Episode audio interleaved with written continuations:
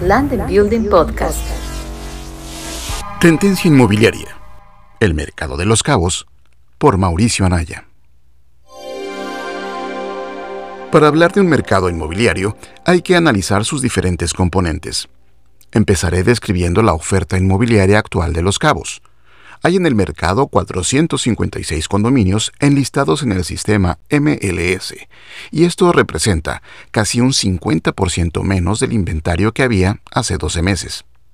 De este total de condominios, cerca del 60% son preventa y los tiempos de entrega van desde los 12 hasta los 18 meses en promedio.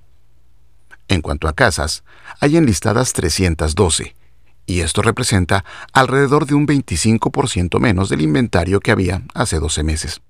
De este total de casas, un poco más del 30% son preventa y los tiempos de entrega van desde los 15 hasta los 24 meses en promedio.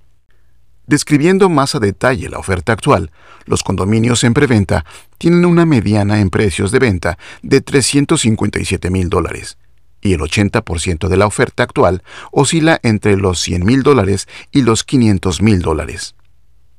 La preferencia son condominios de dos recámaras que representan poco más del 50% de la oferta.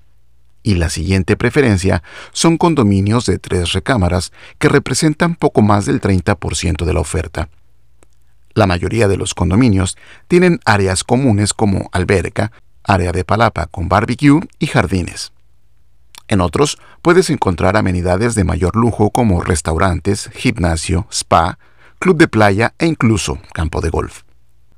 Más del 60% de ofertas de casas en Los Cabos están por debajo del millón de dólares y la mediana es de 665 mil dólares. La preferencia son casas de tres recámaras que representan poco más del 40% de la oferta y la siguiente preferencia son casas de cuatro recámaras que representan poco más del 20% de la oferta.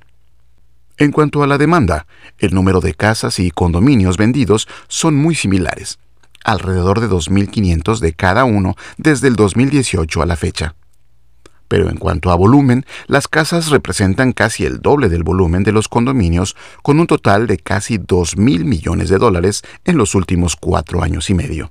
Esto ha provocado una caída considerable en la tasa de absorción, por lo que el mercado de los cabos pasó de ser un mercado de compradores a un mercado de vendedores. El año pasado fue el mejor año en la historia de los cabos en cuanto a volumen de ventas de bienes raíces, sobrepasando los 1.600 millones de dólares.